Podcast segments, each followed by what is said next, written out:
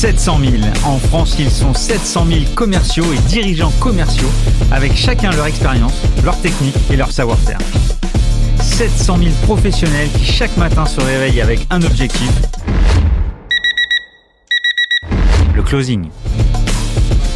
Quels sont les outils à leur donner, comment les faire travailler au quotidien? Et surtout comment les manager? Stéphane Damota, membre du conseil d'administration des DCF Grand Paris et cofondateur de la startup Enso RSE. Et j'ai décidé deux fois par mois d'aller à la rencontre des meilleurs leaders commerciaux et de les passer sur le grill pour découvrir tous leurs secrets. Closing, c'est parti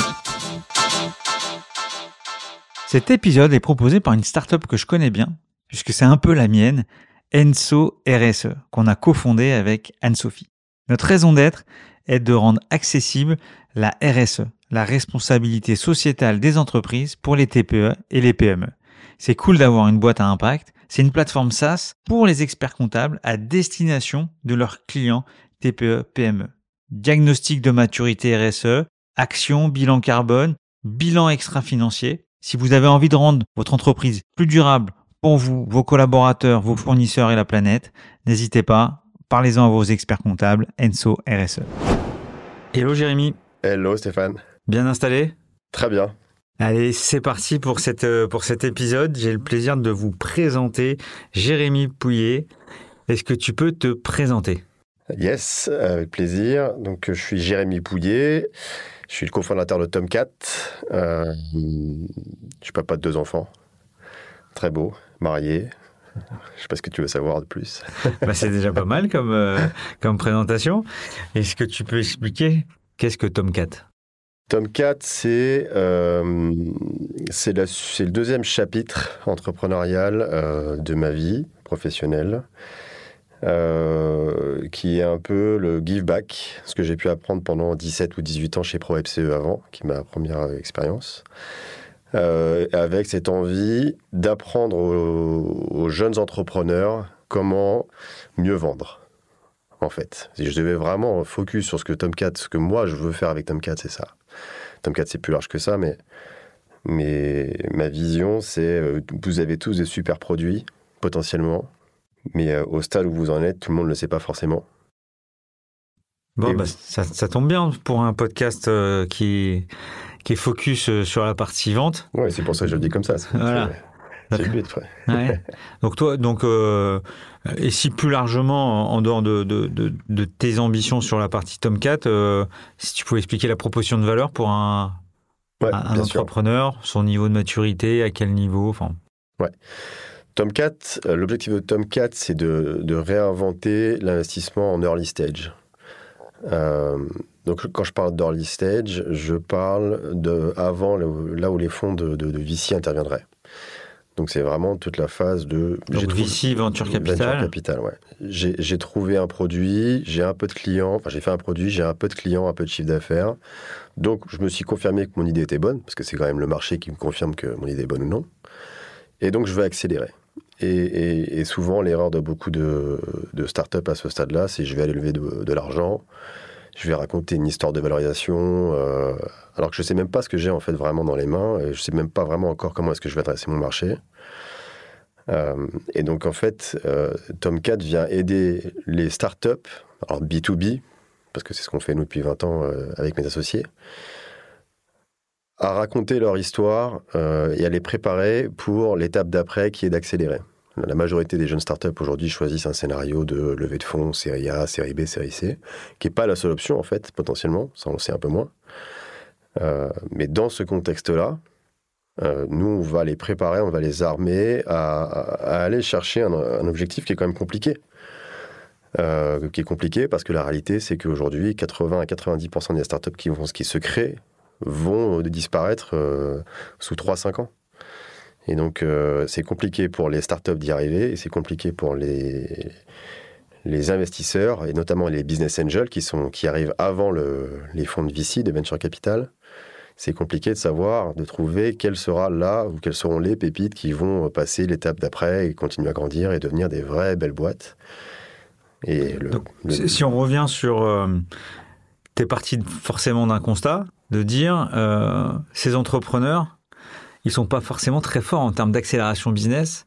Ça s'explique par l'âge ou par les profils, parce que c'est des ingés, ou parce que c'est des gens qui n'ont pas encore vécu euh, véritablement d'expérience d'entreprise. Euh, est-ce que ça t'arrive aussi d'avoir des startups où il y a des DIRCO, des anciens DIRCO dedans? Ça m'arrive rarement. De temps en temps, j'ai la chance. Euh, mais non, c'est assez rare. la réponse, elle tient un peu dans tout ce que tu viens de dire là. Déjà, peut-être le constat.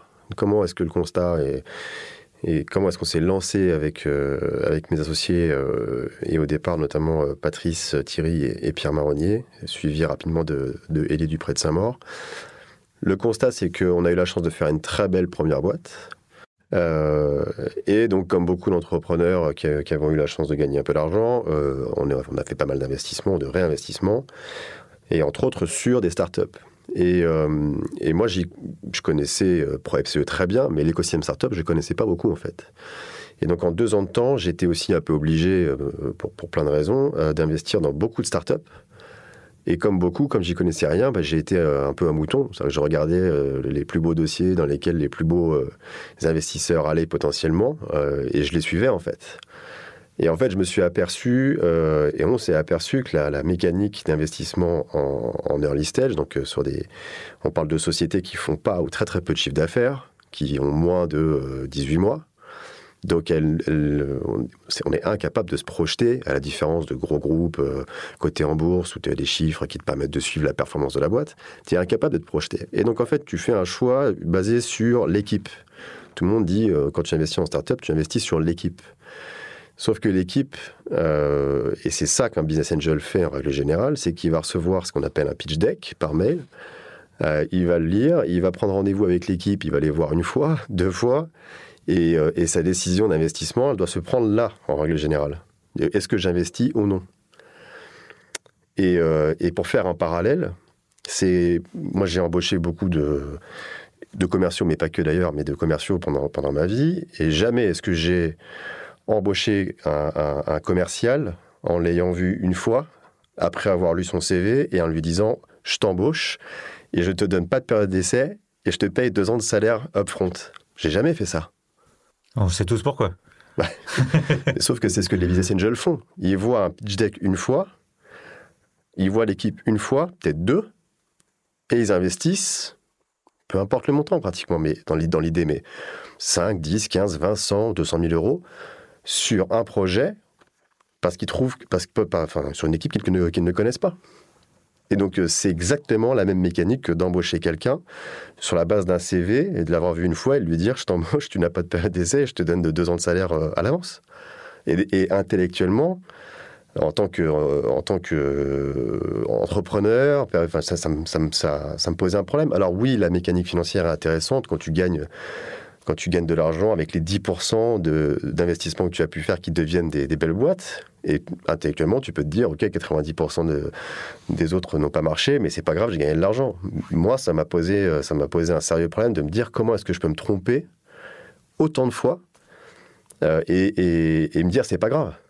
Si on s'était trompé 90%, dans 90% des choix qu'on avait pu faire euh, à l'époque de ProFCE, je suis pas convaincu qu'on aurait fait ProFCE. Alors des erreurs, on en a fait, euh, se tenter les choses en se disant on, peut peut-être ne pas y arriver, on l'a fait, mais on s'est pas trompé dans 90% des cas.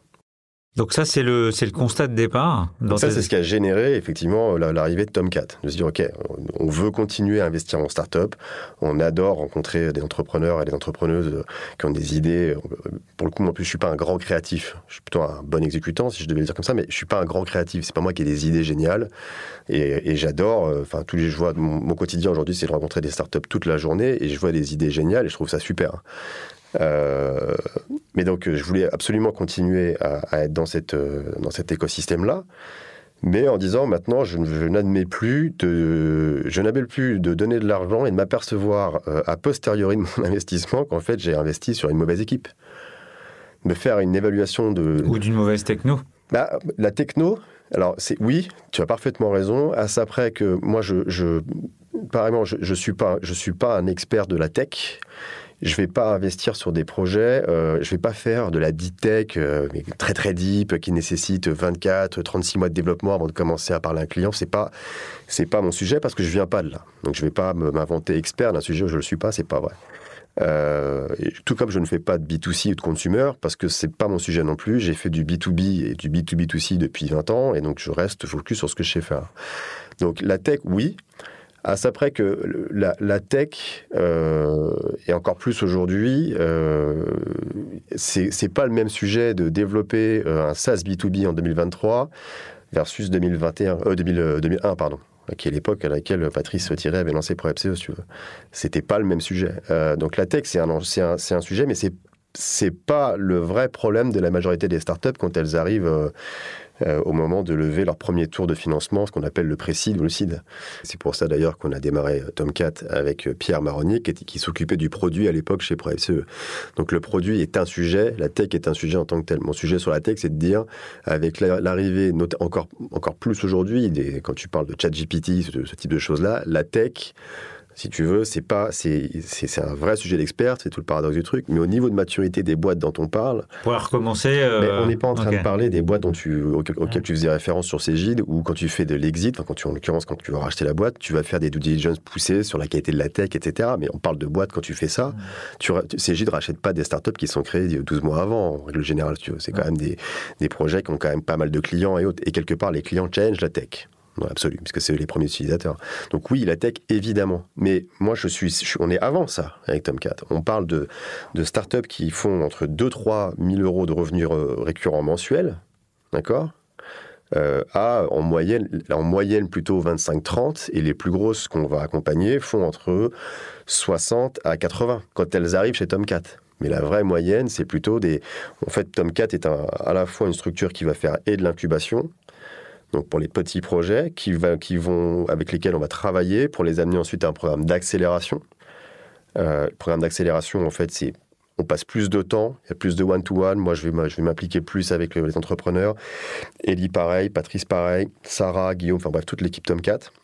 Mais plus ça va aller, plus la boîte grandit, plus on va passer du temps avec les entrepreneurs sur nos sujets fétiches. Ellie, par exemple, c'est le marketing strat, Sarah, c'est la vente, Pierre, c'est le produit, Patrice, c'est plutôt le leadership, etc. Mais notre métier, c'est de passer du temps avec les entrepreneurs, pas de mettre les mains dans le produit en tant que tel. Pourquoi? Parce que c'est un peu le sujet de beaucoup de startups, c'est que quand tu regardes, euh, c'est souvent, ouais, le produit, il faut absolument que le produit euh, cartonne, et c'est vrai, mais si tu as le meilleur produit du monde, mais que tu n'as aucun client qui l'utilise, ça sert pas grand-chose non plus, si tu veux. Et en France, notamment, on a un sujet sur la vente et je, vais, vers là, puisque c'est un peu la, thèse, je, pense, de ton podcast. On a un sujet sur la vente euh, où on a un problème avec l'image même du vendeur, je trouve. On a des écoles de commerce partout, il n'y en a pas un seul qui sort d'école de commerce qui sait vendre. Ce qui est quand même dommage. Quand c'est le premier sujet, quand tu développes un produit, c'est quand même d'avoir des utilisateurs, donc qui te l'achètent à un moment donné. Donc il faut bien des commerciaux pour le vendre, si tu veux. Euh, et donc c'est là où nous, quand on a monté Tom 4, on l'a monté vraiment avec cette vision de se dire, la priorité pour nous, quand on parle à une startup qui est early stage, c'est la vente. C'est aller voir tes prospects, en l'occurrence à ce stade-là, mais aller voir tes prospects, tes clients, voir pourquoi ils achètent, pourquoi ils n'achètent pas, comment ils l'utilisent, pourquoi ils l'utilisent bien ou pas bien, et comprendre tes clients. Mais il faut être avec tes clients. Et c'est en fait, c'est assez évident quand tu le dis comme ça, mais on vient d'un monde, il n'y a pas si longtemps que ça encore, ou poussé pour plein de raisons, on était en train d'expliquer que la scalabilité était, le, sujet principal, et c'est vrai, c'en est un, mais, mais tu peux pas scaler un projet, une équipe, si déjà tu ne connais pas correctement tes clients. Et en, en, disant ça, quand tu vas dans tous les incubateurs, dans tous les super locaux, euh, hyper modernes et tout, et moi j'en suis dans un d'ailleurs, euh, une des plus grosses difficultés, c'est de trouver des espaces pour prospecter. Puisqu'en fait, tout le monde bosse et tu t'as quasi tous les commerciaux gênent tout le monde parce que tu fais de la prospection. Et alors que toutes ces boîtes-là, elles ont besoin d'aller euh, faire de l'acquisition client. Ça, par exemple, c'est assez marquant de l'organisation de ce type de locaux qui sont plus faits pour les devs. Pas de silence, pas de bruit et tout. Alors que quand euh, les commerciaux arrivent, c'est forcément, euh, on a besoin du téléphone, on a besoin de la voix. Moi, je me rappelle, mon premier incubateur, c'était au village Baïséa, hein, dans le 8e. Et il n'y avait pas de télé... Euh, aucun opérateur passait. C'est-à-dire que tu pouvais pas téléphoner. Comment tu peux faire du business si tu captes pas? Bon, depuis, je suis repassé, ils ont réglé le problème, ils ont. Mais c'est vrai qu'il y, a beaucoup moins la culture du business.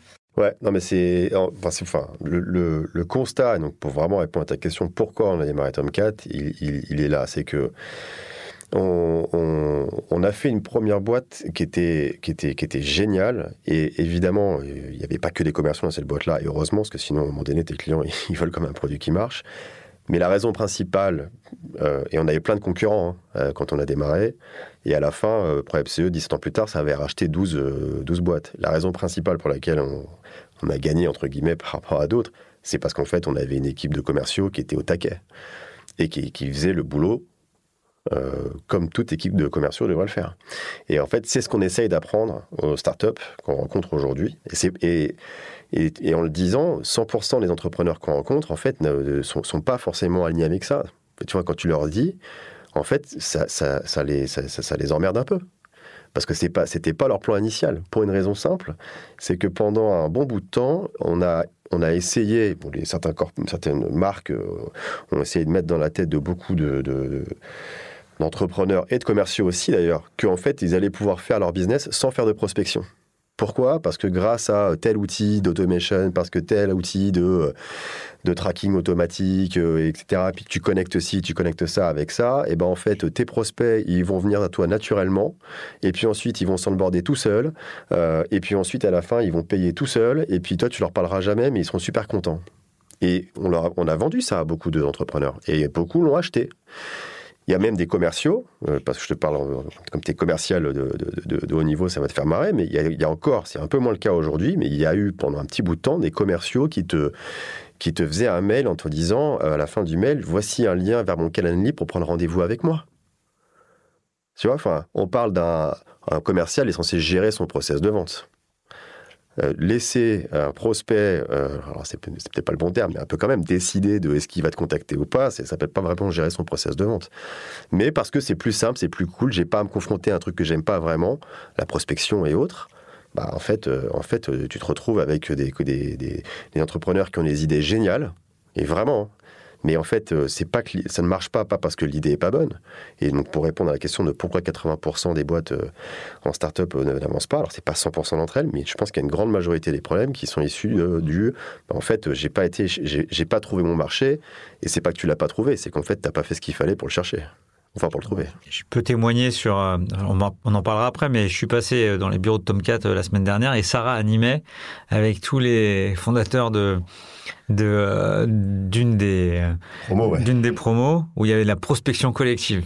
Pourtant, moi, je viens de ce milieu-là et j'en organisais beaucoup à l'époque de Cégide avec euh, des, grosses campagnes. Et de voir, euh, il y a combien de startups dans la promo? Il y en a 10 là. Et 10, chacun, ils étaient au moins deux ou trois, mm. tous en train de prospecter. Et en plus, pas très loin les, les uns des autres, il y avait une top énergie.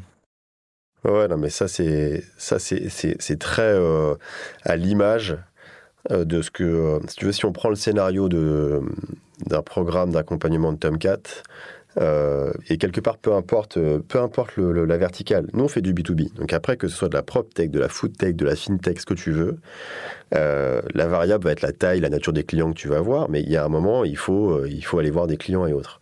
On a très très peu de projets chez nous. Je peux en citer quelques-uns. Je pense à Abi par exemple, autres qui sont des très belles boîtes qui n'ont pas de commerciaux, mais parce que leur persona client c'est c'est du freelance qui se comporte presque quasiment plus comme du B2C que du B2B. Mais 90%, 95% de nos projets, c'est une démarche B2B avec euh, SMB, mid-market, grand compte, on va dire. Donc il y a cette, étape de je dois prendre des rendez-vous et autres.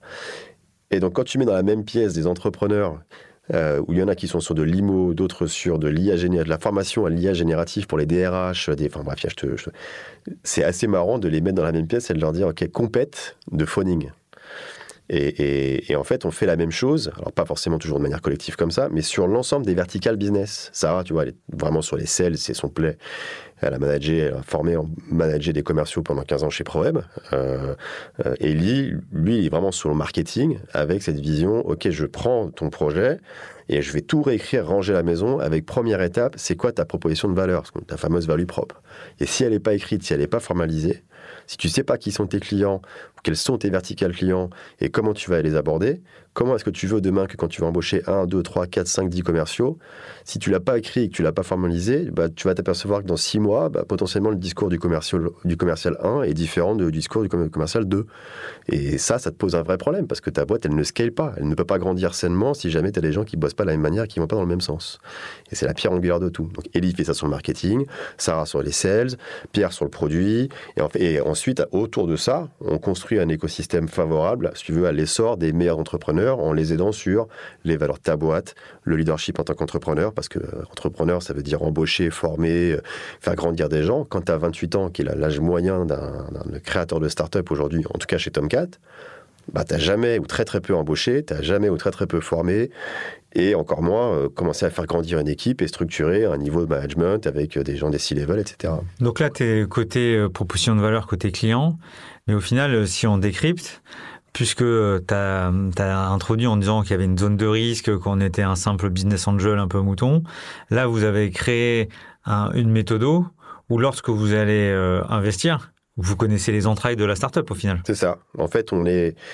La double proposition de valeur, c'est celle-ci. La première, c'est d'aider les entrepreneurs à structurer leur boîte. Et c'est pour ça qu'on a créé Tomcat, parce qu'au départ, on n'avait pas envie de faire. On n'a pas créé Tomcat pour faire un incubateur euh, immobilier, entre guillemets. Il se trouve que Tomcat est dans les locaux historiques de ProFCE, qui étaient nos locaux. Donc en fait, euh, on a 1500 mètres carrés à disposition des startups à Levallois. Donc on ne l'a pas fait pour créer un, endroit historique, on l'avait déjà. On ne l'a pas non plus fait pour faire une structure d'investissement au départ, euh, donc un fonds de VC, enfin un fonds de venture capital ou un club de business angel au début, parce qu'en fait, notre premier sujet, c'était de dire comment est-ce que nous, on va mieux déployer l'argent qu'on a envie d'investir en start-up, en fait. Et ça a tellement bien pris qu'on s'est dit, OK, là, il y a un truc intéressant à faire qui est de dire, et c'est ça la deuxième partie de la proposition de valeur, on a passé six mois avec les entrepreneurs, on connaît parfaitement ce qui va et ce qui va pas, alors parfaitement, en tout cas mieux que juste après les avoir vus pendant une heure et lu un pitch deck, on va dire. Euh, on a en plus quelque part lié de créer une vraie relation professionnelle euh, et de confiance avec les entrepreneurs. Et donc on est plus que de simples investisseurs et de simples advisors puisqu'on a vraiment cette capacité à comprendre opérationnellement ce qui se passe dans la boîte. Donc si nous on y va, et c'est ça le premier sujet, c'est ce qu'on appelle skill in the game, c'est-à-dire qu'à titre personnel, si nous on investit, bah, c'est clair que autant, euh, autant investir, autant proposer à d'autres d'investir avec nous. Euh, et donc, c'est peut-être par rapport à d'autres mécaniques un peu plus, peut-être plus, euh, plus grand public, on va dire. Euh, notre, notre, thèse, elle n'est pas juste de dire on reçoit l'ensemble des decks et on les sélectionne pour vous. La sélection, comme, beaucoup de, comme beaucoup de fonds, elle va se faire sur, tu, tu prends le, un pitch deck et autres et tu vas te dire, voilà les meilleurs projets, mais à nouveau, c'est, tu les connais pas. Donc le meilleur projet, c'est quels sont les meilleurs entrepreneurs? Et tu peux pas évaluer ça juste sur la base d'un rendez-vous ou deux, c'est impossible sauf les entrepreneurs qui ont un gros historique. Demain, il y a Mark Zuckerberg, Elon Musk se pointent pour dire je vais monter une start-up. Et effectivement, là, je n'irai peut-être pas euh, rentrer dans le même process, on est d'accord, si tu veux.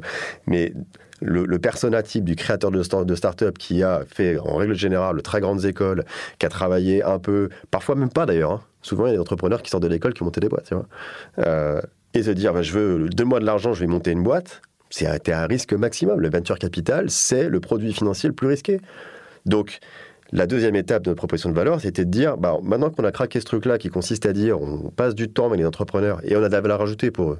On n'est pas juste en train de leur dire, euh, viens, puis on passera pas. Il y a un vrai travail réalisé par les équipes de Tomcat avec nos, avec nos entrepreneurs. Une fois qu'on a fait ce travail-là, euh, bah, de dire derrière, euh, on va investir de l'argent, donc tant qu'à faire, autant structurer des véhicules d'investissement pour, pour, investir plus que si c'était que nous, ça paraissait en fait assez logique. Et donc c'est pour ça qu'on a monté deux structures d'investissement, euh, une sous format de, ce qu'on appelle de SPV, qui en fait a une capacité à mettre plusieurs investisseurs business angels dans une seule et même structure euh, pour investir ensemble. Euh, avec cette variable par rapport à tout ce qui existe aujourd'hui sur le marché, c'est que nos SPV, nos véhicules, n'investissent pas dans une seule startup, mais investissent en fait dans une promotion de start-up, en règle générale de 10 à 12 start-up.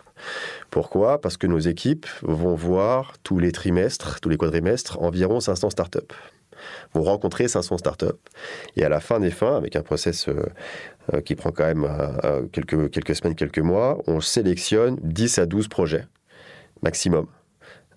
pour les accompagner, travailler avec eux, leur donner un peu d'argent.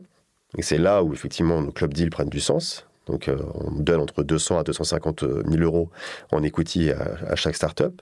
Donc, pour un investisseur, c'est ultra intéressant parce que plutôt que de passer du temps à essayer de trouver une boîte dans laquelle je veux investir, bah là en fait j'ai des gens qui ont fait le travail en amont pour moi, qui vont en plus travailler, passer du temps au quotidien à aider les, entrepreneurs à travailler sur les vrais sujets que sont ton go-to-market, ta proposition de valeur, ton équipe, ton recrutement, etc. Tu les sécurises d'autant plus. Exactement. Et à la fin, j'investis pas sur une, mais sur dix. Donc je mitige mon risque plutôt que de mettre euh, full blast sur une seule boîte, je mets juste sur, euh, enfin, je mets plutôt sur 10 boîtes avec un seul véhicule, avec un seul ticket.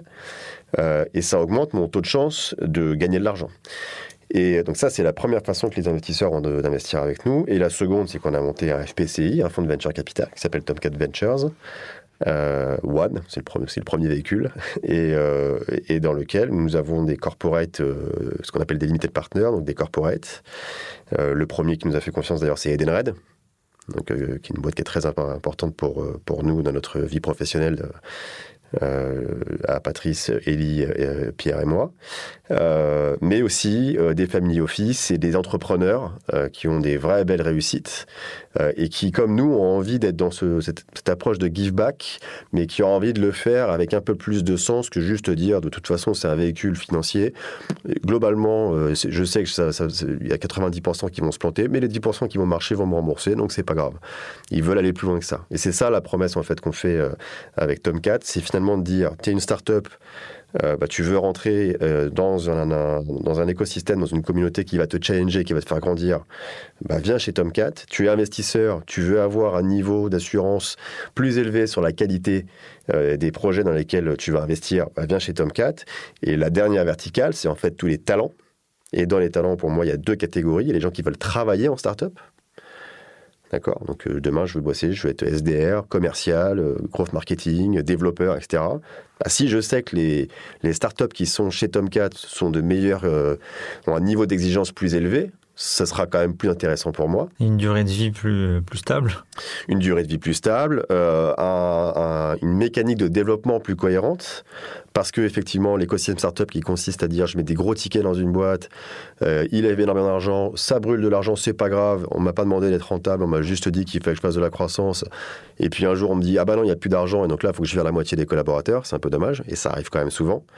Et ça, c'est pas de la faute des fonds de VC qui font leur travail. Hein. C'est de la faute des entrepreneurs qui ont acheté ce scénario-là. Tu vois, c'est ça qui est un peu. souvent, on a tendance à expliquer que les fonds de VC font pas leur travail, mais c'est ils ont, c'est pas une association un fonds de VC. Hein. Donc, euh, tu es entrepreneur, c'est toi qui es responsable de l'écoute story de ta boîte. C'est ça le sujet important en fait. Et en fait, il y a cette, euh, je trouve que c'est parfois on est un peu complaisant avec, euh, avec ce sujet-là. Mais, mais évidemment, quand on, il y a beaucoup de jeunes entrepreneurs qui viennent nous voir en disant, écoute, moi ma boîte, je fais, je fais pas de revenus ou je fais 10, 20 000 euros d'MRR et je vais lever un million d'euros. Je dis, mais c'est un million d'euros pour faire quoi? Tu vas, c'est pour faire quoi? Donc c'est parce que la majorité du, des dépenses vont être d'embaucher des gens. Donc t'as jamais embauché personne. Aussi, euh, la deuxième chose, c'est que si tu nais comme ça, tu vas avoir rapidement besoin d'un deuxième tour. Bien sûr. Et que sur le deuxième tour, si euh, tu plus cette t'as pas rempli euh, ah ton premier challenge, ça va être compliqué d'arriver au deuxième. Ah bah en tout cas, ce qui est sûr, c'est que tu n'arriveras pas, pas à lever sur la valorisation que tu recherchais. Ça, c'est à peu près sûr. Mais mais ce qui, ce qui est un peu dommage, c'est que les gens tombent des nues quand tu dis ça. C'est ça qui est dommage. Alors qu'en fait, c'est assez prévisible quand tu penses. Et la taille du marché pour toi, pour vous, pour Tomcat, aujourd'hui, euh, par rapport à tout ce qu'on vit, on dit qu'il y a moins de startups, on cherche la rentabilité, des startups qui ferment plus, on n'est plus en 2020. Est-ce que la taille du, par rapport à d'autres euh, écosystèmes euh, qui font pas exactement la même chose que vous, mais c'est quoi la taille du marché? Alors, ça dépend de quel, quel, point de vue on se place, mais tu vois, ce matin, je, regardais on a, dépensé, euh, enfin on a, c'est pas nous d'ailleurs, c'est les fonds de VC, pardon, en 2023, ont investi autant qu'en 2022. Mais il y a eu, euh, donc, par contre, il y a eu moins de deals. C'est-à-dire qu'en fait, il y a toujours, entre guillemets, autant d'argent à dépenser pour les fonds de VC, mais par contre, effectivement, ils sont plus regardants. Donc, euh, c'est, c'est une bonne chose, en fait. Donc, la question de la taille du marché, c'est, on pourrait, nous, la prendre en disant combien de startups se créent tous les ans, par exemple. Bah, puisque tu es plutôt early stage. Donc, euh. Et donc là, pour nous, on part du principe qu'on a à peu près 5000 startups qui se créent tous les ans. Donc c'est quand, même, quand même pas mal. Nous, notre équipe euh, cherche à en voir 2000 à 2500 par an. D'accord sur ces... Alors, c'est pas forcément sur ces 5000, puisque nous, on prend quand même des startups qui ont déjà un certain niveau de maturité. On les prend pas à la phase d'idéation, tu vois. On les prend quand même un peu plus tard. Mais globalement, on voit entre 2000 à 2500 startups par an pour en sélectionner 30 à 50 euh, tous les ans avec qui on va travailler pour les faire grandir. Euh, et plus elles seront performantes, plus on les soutiendra financièrement. D'abord avec nos investisseurs Business Angel et ensuite avec le fonds de VC qui a pour thèse d'investir euh, dans les projets qui ont passé avec succès les programmes d'accélération de Tomcat en fait. Écoute, c'est très clair. Je vais revenir un peu, juste un peu en arrière. Souvent dans ce podcast, avec des invités, Dirco ou autres, on revient souvent sur le sujet en disant euh, ces nouveaux commerciaux slash euh, euh, ingénieurs qui arrivent avec beaucoup de méthodos, euh, qui essaient d'avoir le moins de contacts possible, qui font tout à distance, vs parfois les commerciaux à l'ancienne qui eux veulent un rendez-vous en one-to-one, ne font pas de séquence de mails pour mais prennent, prennent leur téléphone. pour toi, c'est possible Bon, je, pense avoir la réponse sur euh, laquelle de, des deux techniques tu préfères, mais tu penses que c'est possible d'embarquer des ingés de formation à devenir des sales euh, du relationnel, du phoning euh, et, de la proximité? Alors, non seulement c'est possible pour le coup, mais moi je l'ai, je, l'ai vu. Tu parlais de Sarah typiquement qui, qui, qui, faisait la semaine dernière une, ce, qu'elle appelle la cold session, donc c'est du cold call quoi globalement. J'appelais ça, j'appelais ça les débattus moi. Ouais, ça c'est un, bon terme aussi. Et en fait, dans la, dans la, dans la session de phoning donc de, de la semaine dernière, c'était deux jours d'ailleurs, euh, les gens qui étaient au téléphone, euh, la moitié n'étaient pas des commerciaux. Et donc euh, étaient beaucoup des euh, et ou des profils plus finance qui ont monté leur boîte et qui en fait ont pris pris l'exercice à cœur parce qu'en fait ils ont compris et c'est ça qui est intéressant en fait. C'est ce qui est sympa c'est qu'ils ont compris qu'en fait ils étaient ils le faisaient pas qu'ils étaient dans le faux et qu'ils devaient le faire euh, et que donc en fait prendre son téléphone pour prendre des rendez-vous, euh, c'était ça qui allait augmenter le taux de chance que euh, leur pépite, parce que c'est leur boîte, leur pépite, cartonne un jour. donc oui, c'est possible. Et après, pour compléter le truc, c'est ce que tu, la question, c'est tout s'apprend. Alors tout s'apprend dans une certaine mesure, mais comprendre que la vente, c'est des maths, comprendre que, euh, que euh, passer le, les scénarios d'automation avec LinkedIn, avec HubSpot, etc., c'est très bien. Et il faut le faire, attention, hein, je ne dis pas qu'il faut le faire. Il faut le faire. Mais si je prends mon cas perso, je reçois, je pense, 10 à 15 messages par jour de scénarios d'automation. Et je réponds à très très peu, sans dire aucun, à très très peu. Mais je pense qu'il y a des gens qui sont en revanche beaucoup plus réceptifs que moi, par exemple. Donc partir du principe que, que c'est un des canaux d'acquisition et qu'il faut le faire et que si ça te permet de toucher 5, 10, 15% de ton marché, c'est bien de le faire. Mais construire toute ta stratégie là-dessus en partant du principe que tu ne vas adresser que 5, 10, 15% de ton marché, ça en revanche c'est une erreur. Donc nous, de dire tu vas faire du HubSpot, tu vas faire du LinkedIn, oui, mais quid des 85% de marchés restants que tu n'as pas adressés parce qu'ils ne sont pas réceptifs à ça? Bah, Ces clients-là, il faut aller les chercher autrement. Donc dans le autrement, il y a plein d'autres sujets. Il y a effectivement le SEO, le SIA, il y a des salons, etc. Puis à un moment donné, oui, il y a ton téléphone, tu prends ton téléphone, t'appelles. Et ça, pourquoi? Parce que le téléphone, a priori, en 2023, tout le monde en a un. Voilà. Et donc, en fait, il faut le prendre son téléphone et y aller. Et donc, c'est pas et ça s'apprend. Et donc, la vente, c'est des maths. Plus tu parles à plus de gens, plus tu vas t'ouvrir d'opportunités, plus tu as de chances de, Et je vais pas t'apprendre ton métier de commercial, tu, le fais beaucoup mieux que moi d'ailleurs. Euh, et plus tu as de chances de signer, de faire ton BP à la fin. Ok, merci. Bon, euh, je suis quand même obligé de dire que euh, au niveau de NCRSE, donc la boîte que j'ai cofondée avec Anne-Sophie, on a la chance d'avoir intérêt euh, euh, Tomcat euh, depuis le mois d'octobre. Voilà. Je le dis un peu à la fin de la description, mais voilà, c'est pour, euh, c'est pour pas brouiller le message et pour euh, être en phase avec tout ce que tu as dit et sur lequel on est très content de, de collaborer avec, avec vous et, et c'est vraiment une super expérience, c'est le début. et, et c'est vrai que même pour moi qui suis du Serail Business depuis le début de ma carrière, euh, ça met un petit coup de pression sur euh, certains sujets et ça recentre le débat de euh, OK, on a toujours mieux à faire quand on est dirigeant d'une startup et qu'il y a tellement de thématiques et que c'est vrai que le côté client, parfois on, l'oublie et ça, ça fait du bien de, de se recentrer sur cette, cette thématique et, et le, le ratio 40% business, 60% pour faire autre chose. En tout cas, j'essaie de le respecter tous les matins. Voilà, c'était la petite, la petite parenthèse. La deuxième partie de. Une grosse parenthèse, on est très très content d'avoir Enso RSE chez Tomcat. Ah, merci, ça fait plaisir. Euh, écoute, le, deuxième volet de, de notre échange, euh, il voulait, je voulais aussi qu'il tourne autour euh, d'une belle histoire qui va être qui est le début de, de, ce que tu as exprimé au départ. Est-ce que tu peux nous parler de, de l'expérience pour FCE ah ouais, ça je peux t'en parler. De l'histoire pour FCE, ouais, je peux t'en parler euh, avec grand plaisir parce que c'est euh, c'était une histoire assez folle euh, pour tout le monde, enfin, en tout cas pour beaucoup de gens qui étaient chez Proep, pour moi à titre perso encore plus. en tout cas, vraiment c'était génial. Et c'est et c'est l'histoire que beaucoup de tu vois, on parle de Tomcat parce que en disant que c'est la suite logique de Proep parce que c'est l'histoire que beaucoup de startups chercheraient enfin cherchent à raconter en fait qui est, euh, qui est l'histoire d'une boîte euh, qui, pendant les 3-4 premières années, a vécu des moments très, très, très difficiles. Dans un contexte où, à l'époque, euh, l'économie start-up n'était pas aussi structurée qu'elle l'est aujourd'hui. Donc là, on est en quelle année? Bah, Patrice a créé l'embryon qui s'appelait pas Preb à l'époque, mais qui est devenu Preb. Il l'a créé en 2000.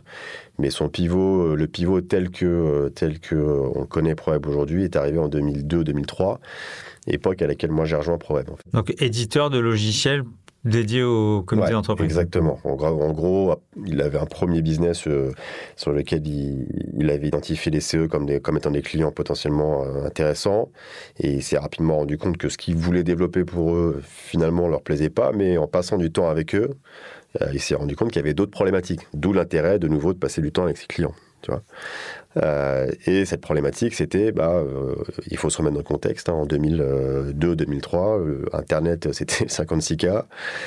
les téléphones portables, il n'y en avait pas beaucoup et l'iPhone n'existait pas.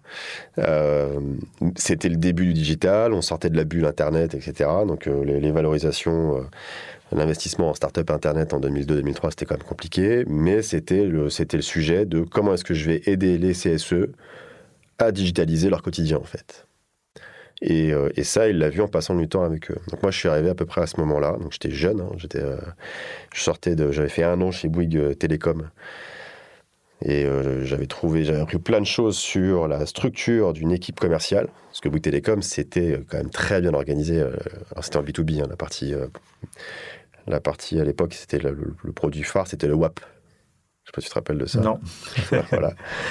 Je crois que leur plus gros client à l'époque, c'était devait être un truc de taxi, je donnerai pas de nom, je sais pas si on peut donner des noms ici, mais où en fait il fallait mettre des puces dans les taxis pour pouvoir géolocaliser les taxis en temps réel dans Paris, tu vois. Donc c'était euh, c'était euh, c'était ça leur plus gros leur plus gros use case, je crois à l'époque.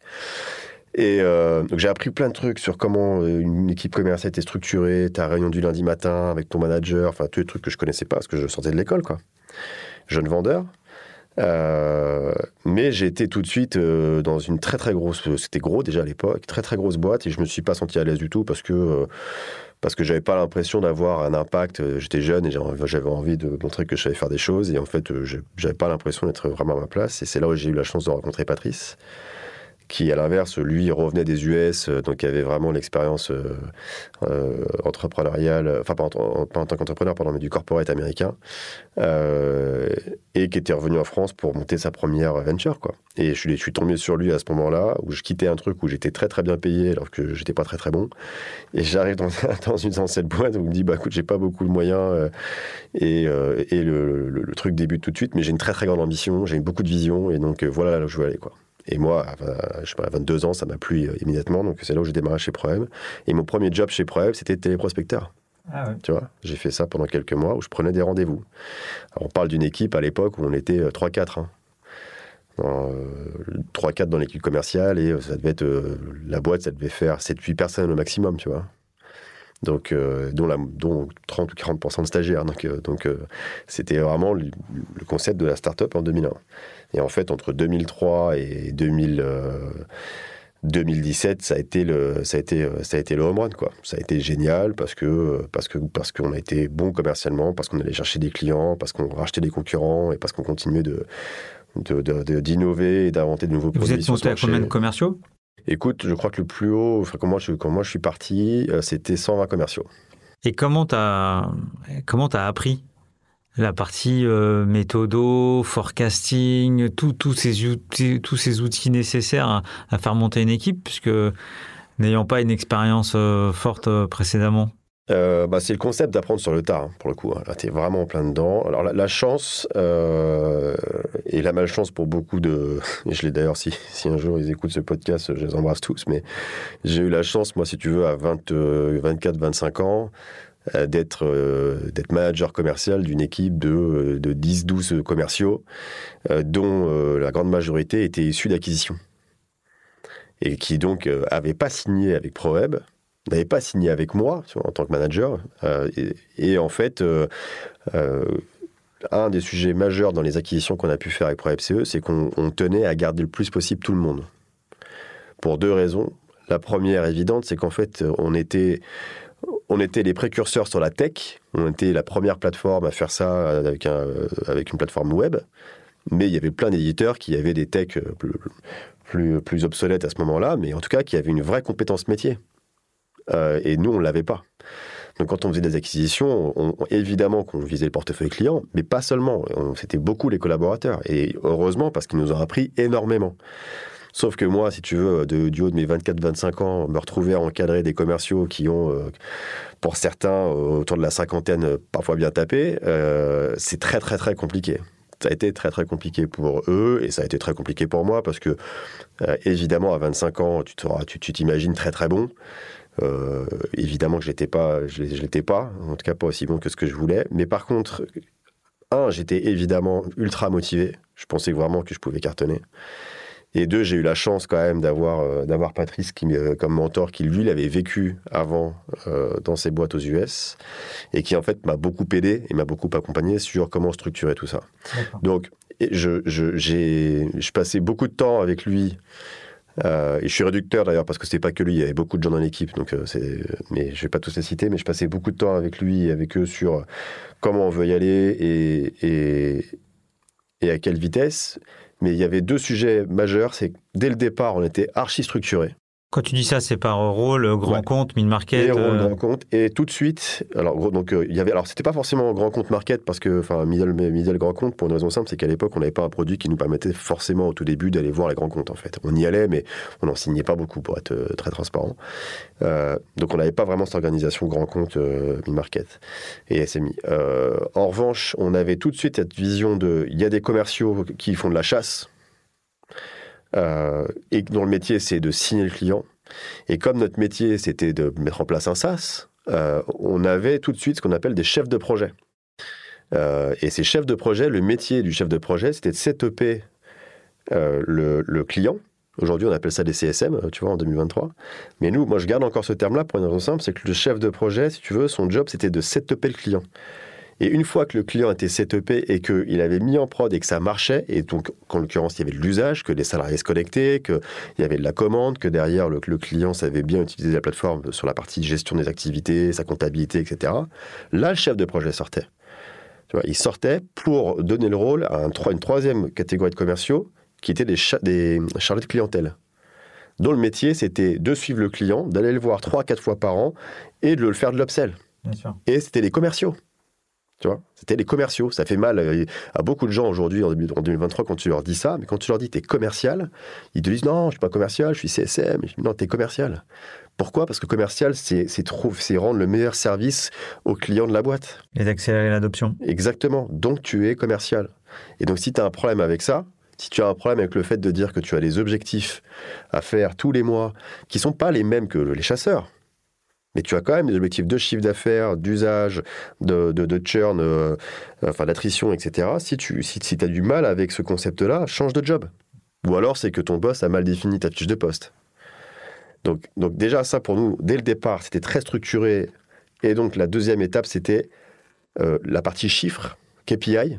Dès le départ, euh, ça a été vachement important pour nous, de nous dire, OK, il faut être data-driven chez les commerciaux. Et donc, le nombre de rendez-vous, le nombre d'appels déjà, le nombre d'appels que tu faisais par jour, le nombre de rendez-vous que tu prenais, et ensuite toute la data jusqu'à ton closing. Vous n'aviez pas de sales ops quand même Alors non, tu sais comment on faisait ça?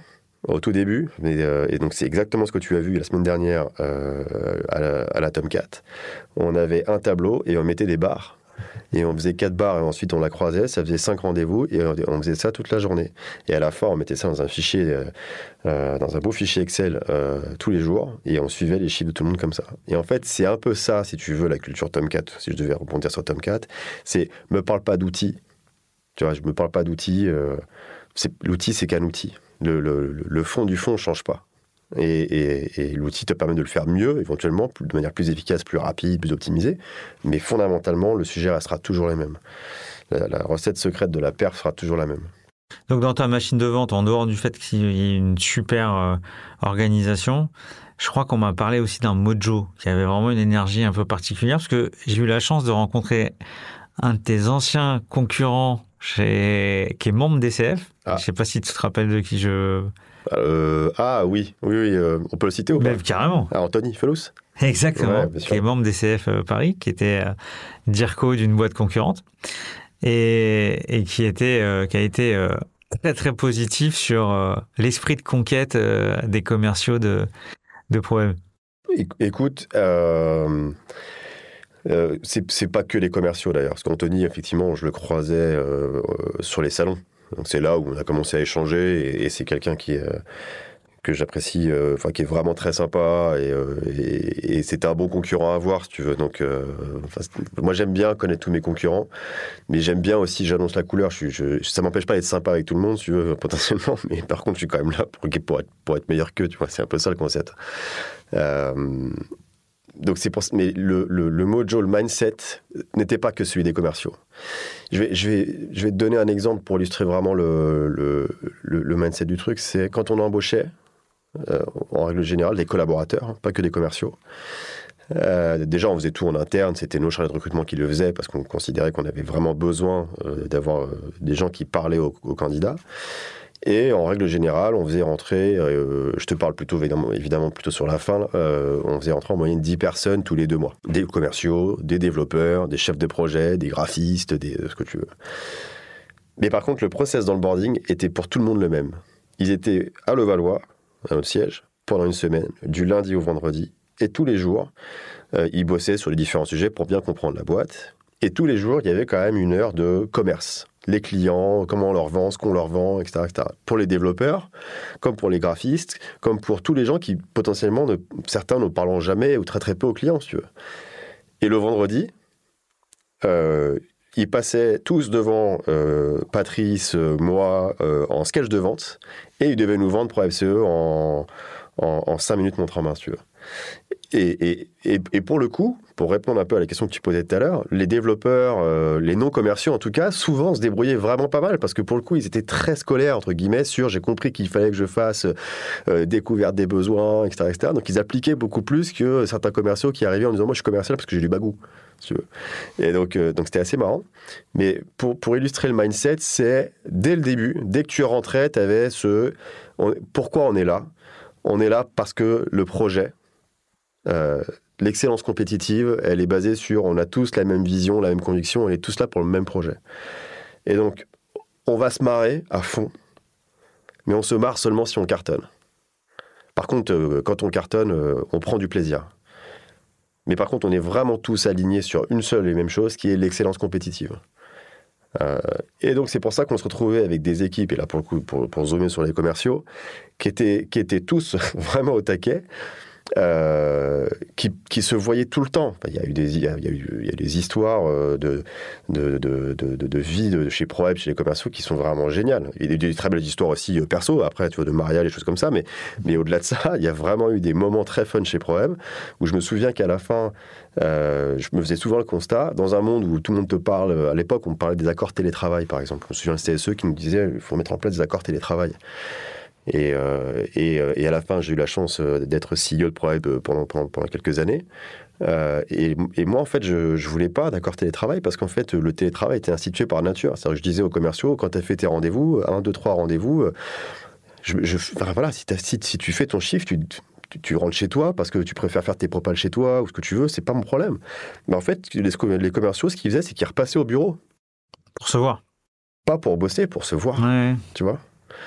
Et, en fait, ça, ça a cristallisé beaucoup de, beaucoup de moments ultra importants pour beaucoup, beaucoup de gens chez, euh, chez, chez Et une histoire, pour le dire autrement, euh, quand tu sors de ProFCE euh, et que tu as vécu pendant 17 ans une boîte qui fait 30% de croissance tous les ans sur les 10-12 dernières années, où euh, le 31 décembre, je, fais, je célébrais tout le temps parce que le BP était éclaté, on avait, on surdépassé le BP qui était, qui était dingue, et que le 1er janvier, le nouveau BP était chargé dans notre CRM et que je, je, je réfléchissais les chiffres et que je voyais l'ambition.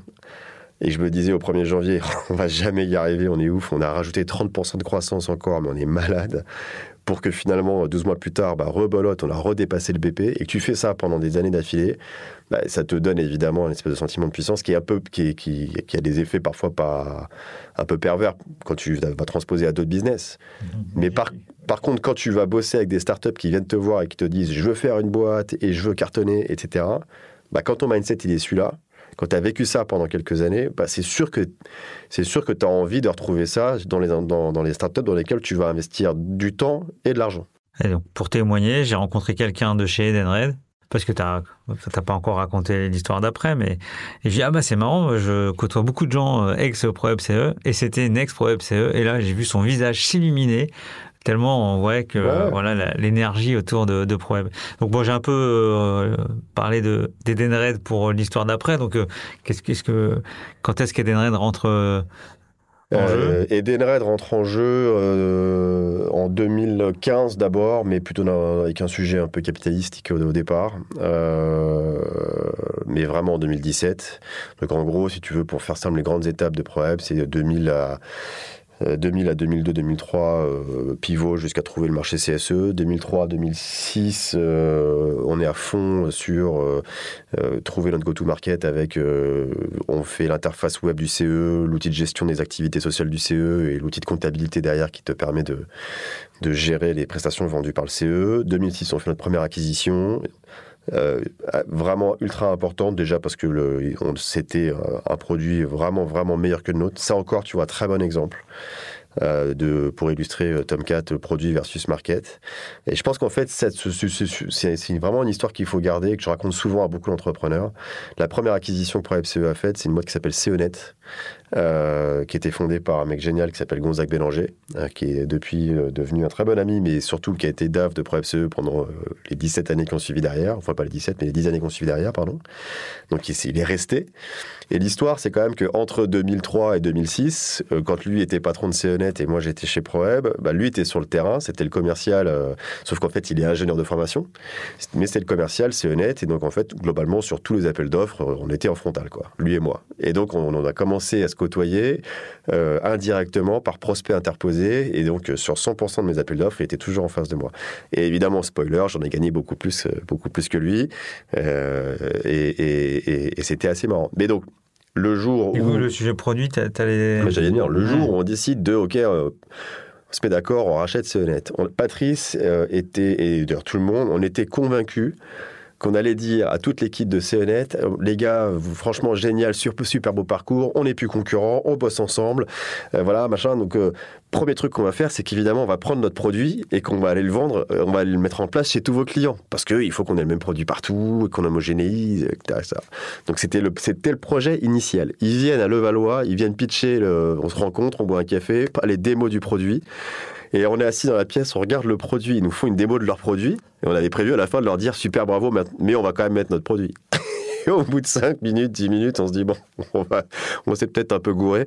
Finalement, on va prendre votre produit, les mecs, et on va aller le mettre chez tous nos clients, et maintenant, on va vendre votre produit à la place. Donc tu vois, ils avaient un meilleur produit que nous. Mais alors, et quand je te dis meilleur, c'est pas meilleur, c'est c'est sans comparaison avec notre produit. Et en fait, on, on gagnait plus d'appels d'offres qu'eux.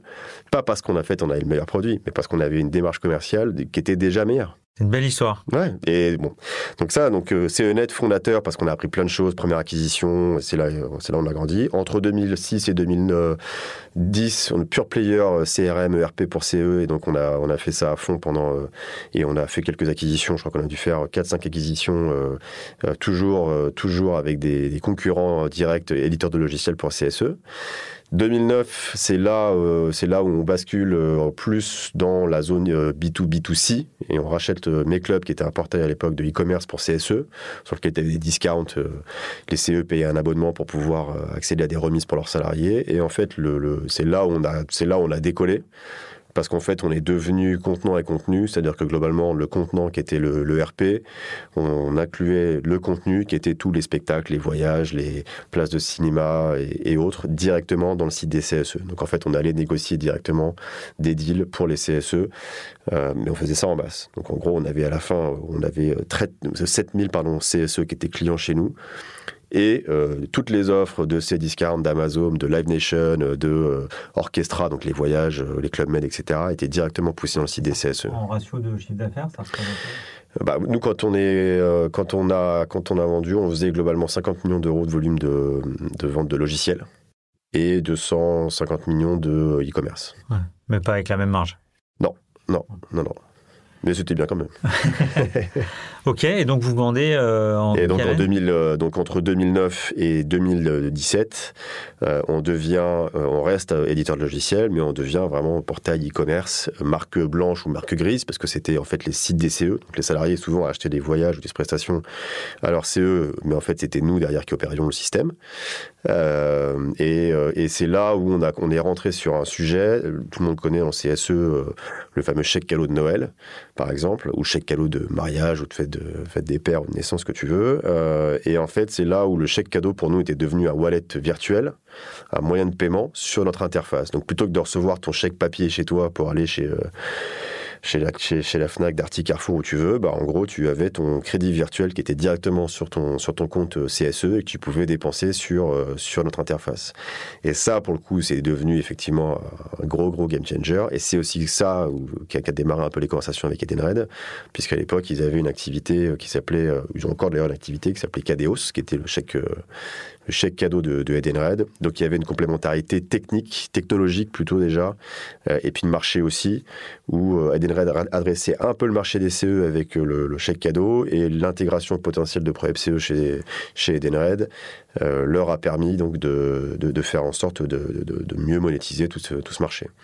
Donc ça, c'est en 2017. Euh, on, se tape dans la main avec nos amis de chez Edenred. Et, et c'est super parce que parce que, parce que ça faisait 17 ans et, et, Edenred, c'est quand même euh, la boîte, enfin en tout cas une des boîtes françaises, enfin c'est la seule boîte d'ailleurs avec laquelle quand j'y pense, euh, il y a un vrai truc à faire. Je suis très content de me dire que la majorité des collaborateurs sont encore sont chez, chez Edenred. C'est une belle boîte. Évidemment, beaucoup moins de, de, liens aujourd'hui avec la grande majorité des collaborateurs de Preuve, parce que c'était quelques années maintenant, mais je parle encore avec beaucoup. Et, euh, et tu vois, le mindset dont tu parlais, auquel tu faisais référence tout à l'heure, est encore un peu là quand même. Euh, et parce que Edenred le, permet ça.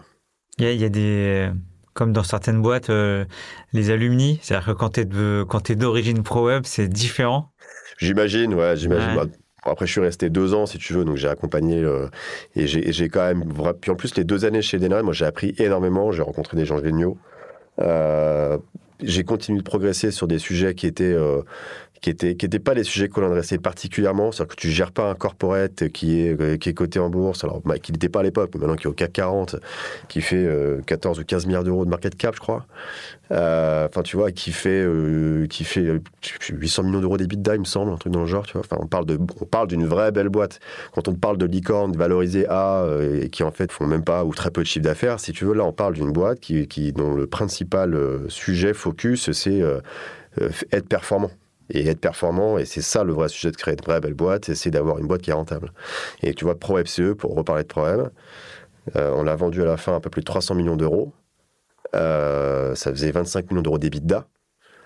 Et, et, la question que je pose à tous les entrepreneurs start-up quand elles arrivent chez, ProWeb, euh, chez, Tomcat, pardon, qui est, à ton avis, pour faire ProFCE, combien est-ce qu'on a levé? Tu vois entre le début et la fin. Donc tout le monde te donne des réponses plus ou moins variables. La plus grosse levée de fonds qu'on ait fait chez ProFCE, c'est 2 millions d'euros. Et on l'a pas fait au début. Hein. On l'a fait. 2015. bien sûr. Le plus gros montant qu'on ait eu à dépenser, acquisition incluse, hein, c'était 2 millions d'euros. Quand tu vois des montants levés des 50, des 60 millions d'euros, des 100 millions d'euros de levée, je suis, je suis, je, suis très euh, respectueux de ça parce que c'est un, c'est un, c'est une victoire en tant que telle. Il faut le faire hein, dans C'est un gros travail. Bah ouais, je, c'est énorme. Euh, et, et, c'est un pari énorme sur si je mets 150 millions d'euros dans une boîte qui n'est pas performante aujourd'hui, je parie quand même énormément d'argent sur le fait qu'elle le sera un jour, tu vois. Donc j'achète l'avenir.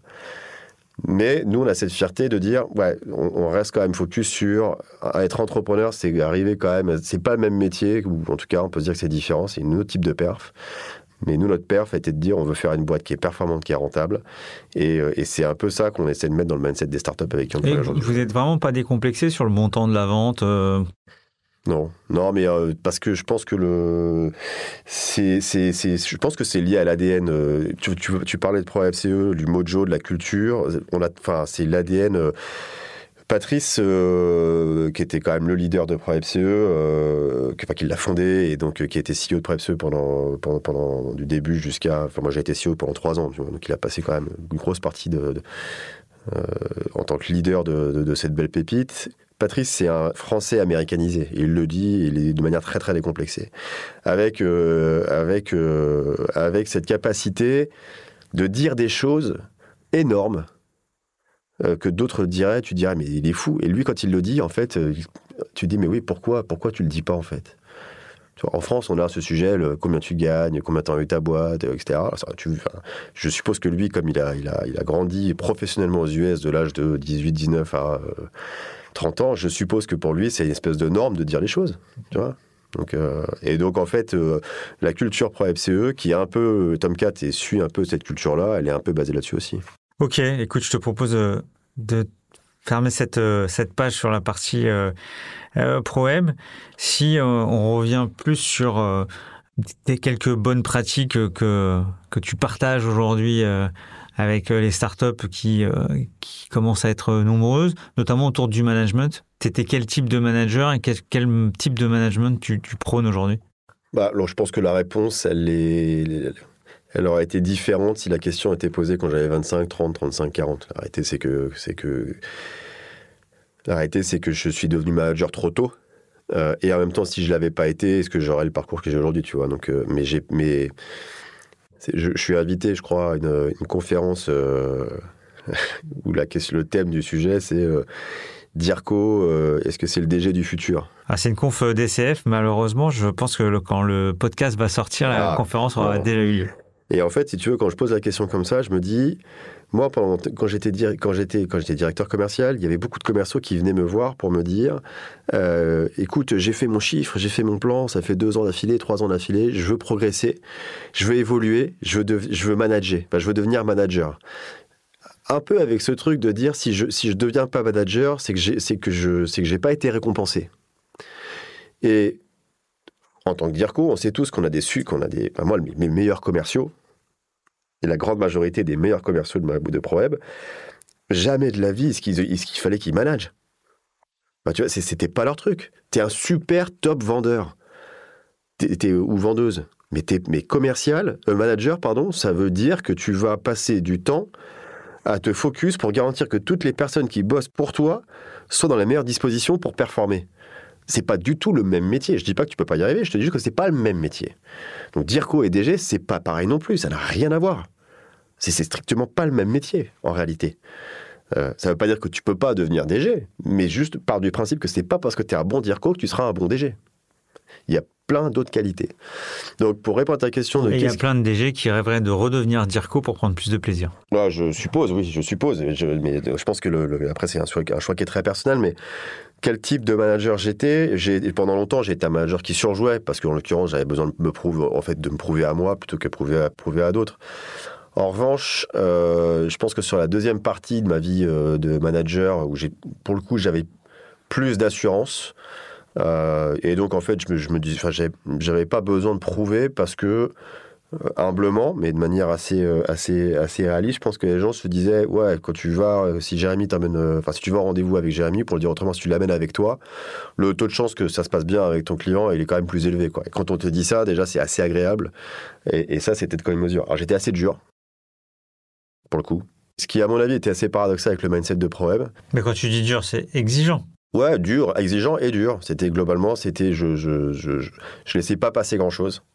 Parce qu'en fait, comme on, comme c'était, euh, comme c'est, on était dans un momentum, dans une boîte qui était un peu la fiesta en permanence, entre guillemets, il fallait, euh, je sais pas, j'ai dans, dans, ma tête, j'ai dû me dire que ma façon de, de gérer ça, c'était à l'inverse, d'être peut-être un peu trop dur, un peu trop strict. Chose que je suis plus du tout aujourd'hui parce que euh, déjà, euh, Tomcat, c'est 10-12 collaborateurs et ce sera jamais, je, faut jamais mais je suis pas sûr qu'on sera jamais de 500 collaborateurs comme chez ProEP, si tu veux. Mais aussi parce que quelque part, euh, moi j'avais une pression intellectuelle forte qui était, euh, il faut qu'on délivre. Il faut qu'on fasse le plan. Et notre équipe, la moyenne d'âge de l'équipe commerciale, alors autant au début, effectivement, on avait quelques seniors, que la réalité, c'est que la majorité des commerciaux qu'on embauchait étaient beaucoup des juniors, en fait.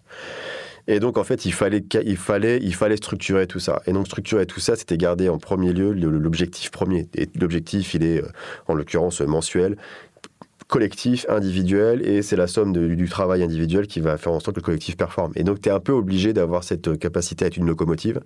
Et, euh, et Patrice est une locomotive assez naturelle euh, et archi positif. Moi, j'avais, je pense, besoin de faire un peu le balancier à ça et d'être euh, beaucoup plus euh, beaucoup plus directif. Mais quand tu dis dur, ça veut dire euh, est-ce que ça veut dire aussi imperméable dans la relation avec les commerciaux autre que le boulot? Non, alors pas du tout. Donc c'est exigeant mais ouvert. Ouais, bien sûr. Dans c'était enfin, si tu étais imperméable avec la relation avec les équipes de manière générale, il fallait pas être chez ProEP.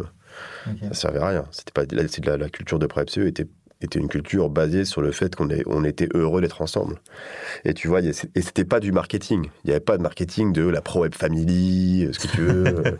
c'était, c'était, euh, c'était parfois d'ailleurs un grand n'importe quoi, mais, mais, mais avec toujours l'envie de, de, de, se marrer ensemble et de prendre du plaisir ensemble. Ok. Écoute, euh, merci. Euh, on arrive à la fin de l'épisode. Euh, bon, poser deux questions assez, assez classiques. C'est Comment euh, tu as déjà employé le mot? Parce que tu as, parlé de progression quand tu as fait les deux ans chez Edenred. Comment tu continues à progresser?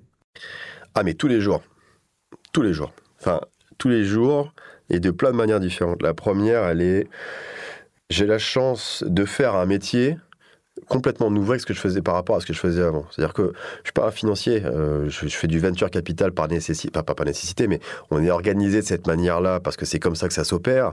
Mais nous, on est sur l'early stage. On fait pas de l'ingénierie financière à ce stade-là. Tu vois, quand tu fais de la série B, de la série C, de la série D, euh, quand tu es broker en bourse, c'est de, l'ingénierie financière. Nous, moi, mon métier, c'est de trouver, euh, participer à l'éclosion d'entrepreneurs qui vont faire en sorte que, que, que leur boîte performe avant qu'il y, ait ces, signaux de data. Donc, euh, c'est pas du tout le même métier, si tu veux. Donc, euh, donc déjà, j'ai la chance d'avoir tous les jours autour de moi, chez Tomcat, des gens qui m'aident et qui travaillent sur ce truc-là. Tu vois, j'ai Ellie, qui est un mec que j'avais du près de Saint-Maur que j'ai rencontré chez Edenred, mais que je connaissais pas beaucoup à cette époque-là, qui était directeur marketing d'Edenred à l'époque, qui était parti ensuite chez Doctolib et qui nous a rejoint après chez Tomcat. Eddie, et, et c'est un mec qui est stratosphérique dans sa capacité, si tu veux, de... de, de Je confirme. Ouais, de vision, de, de façon de travailler, de, de, de, de, te faire prendre de la hauteur, euh, et en même temps d'être capable de rentrer dans un sujet et vraiment de l'adresser à fond, à 100%. Une vitesse intellectuelle aussi. Ah non, mais ça te... Et c'est ultra agréable de travailler avec un mec comme ça, parce que c'était pas, c'était pas les profils avec lesquels j'avais l'habitude de travailler jusqu'à présent. Guillaume, euh, qui est sur un métier qui, est, complètement différent, qui est beaucoup plus sur la partie analyse de dossier, euh, la partie captable, euh, etc. Si tu veux, bah, c'est pareil. Il a 30, 30 euh, ou 31 ans, mais ça fait 5 ou 6 ans qu'il est déjà sur ce marché. Il a une capacité, une connaissance sur ce marché-là que j'ai pas. Et donc j'apprends tous les jours. Et puis je peux te le faire avec tout le monde. Mais déjà l'équipe Tomcat en tant que telle, moi j'apprends énormément. Évidemment, quand tu travailles tous les jours avec des, des entrepreneurs qui viennent avec de nouvelles idées bah, en fait, tu, tu, tu, tu vois. Tu réfléchis en permanence. Ouais, tu, tu réfléchis. C'est tout le paradoxe du truc. C'est que, que tu leur dis, mais en fait, la mécanique, la méthode pour performer sera toujours la même. Mais après, quand tu regardes un peu au détail des, outils qui sont en place et qui, de ce qu'ils peuvent faire demain, tu, vois vraiment des trucs géniaux. Ok, merci. Dernière question. Si tu avais à conseiller un, un jeune commercial euh, qui sort d'école? Donc euh, profil 22, 22 ans, il sort d'une école plutôt avec filière commerce.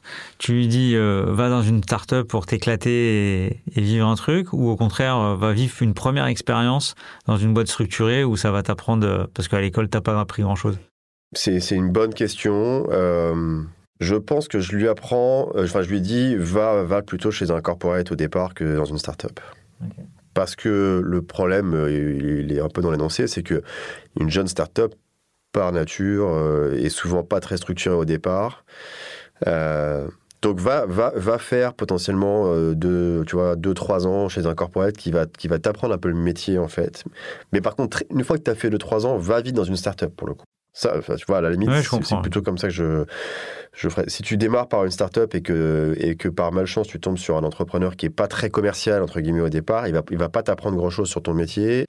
Et en plus, potentiellement, il va beaucoup, beaucoup te payer au départ euh, parce qu'il aura levé beaucoup d'argent, donc il va, il va dépenser tout un peu n'importe comment et tu vas tu seras mal structuré dans ton ADN business. Un bon commercial fait son, fait son salaire avec son variable.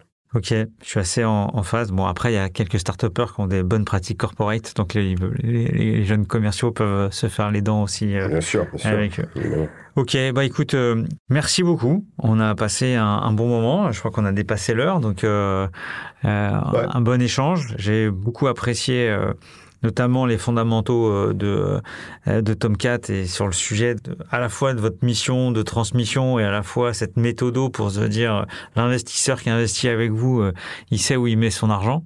Et ça, je trouve très original au final, parce que je, ne sais pas si tu as des concurrents, je sais pas poser la question, mais qui ont une méthode euh, euh, aux États-Unis ici, mais en France euh, non.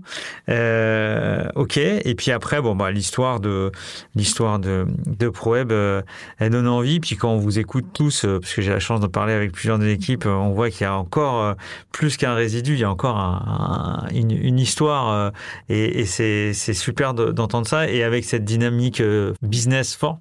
Donc c'est pour ça aussi que je voulais que tu viennes euh, ici et, je te remercie. Et voilà, merci pour, euh, pour tous les tips que tu nous as partagés. Et toi, comment tu as trouvé cet échange? Écoute, c'est mon premier podcast parce que je suis pas, comme je, comme je te le disais avant qu'on démarre l'enregistrement, c'est pas mon, je suis pas consommateur particulièrement de ce type de, de, format. Euh, et puis en plus, j'aime pas tellement le concept de parler le concept du mois comme ça, c'est pas c'est pas trop dans, mon, dans, ma démarche, mais euh, mais il faut il faut y passer en 2023, tu vois. Donc c'est pour ça que je l'ai fait et j'ai fait surtout parce que c'est toi. Donc je suis ravi de je suis ravi de faire ce premier podcast avec toi. Évidemment très sympa. Je suis évidemment en plus très heureux de, de faire ce premier podcast avec une startup qui est accélérée par Tomcat. Euh, sur une thèse en plus que je trouve vraiment à propos et euh, réalisée par euh, un entrepreneur, j'allais dire un jeune entrepreneur, mais en tout cas un entrepreneur qui a du potentiel et qui a un, profil commercial. Et c'est effectivement plus rare que ce que tu peux, qu'on peut imaginer. Donc, donc c'est très très cool. merci beaucoup pour l'invitation. Merci beaucoup. À la prochaine. Salut. Merci à tous pour votre écoute. N'hésitez pas à vous abonner sur vos plateformes préférées et à mettre 5 étoiles, voire à conseiller à deux auditeurs de nous suivre. Ce podcast est proposé par les DCF Grand Paris et par One 2 One l'agence podcast des marques et des entreprises.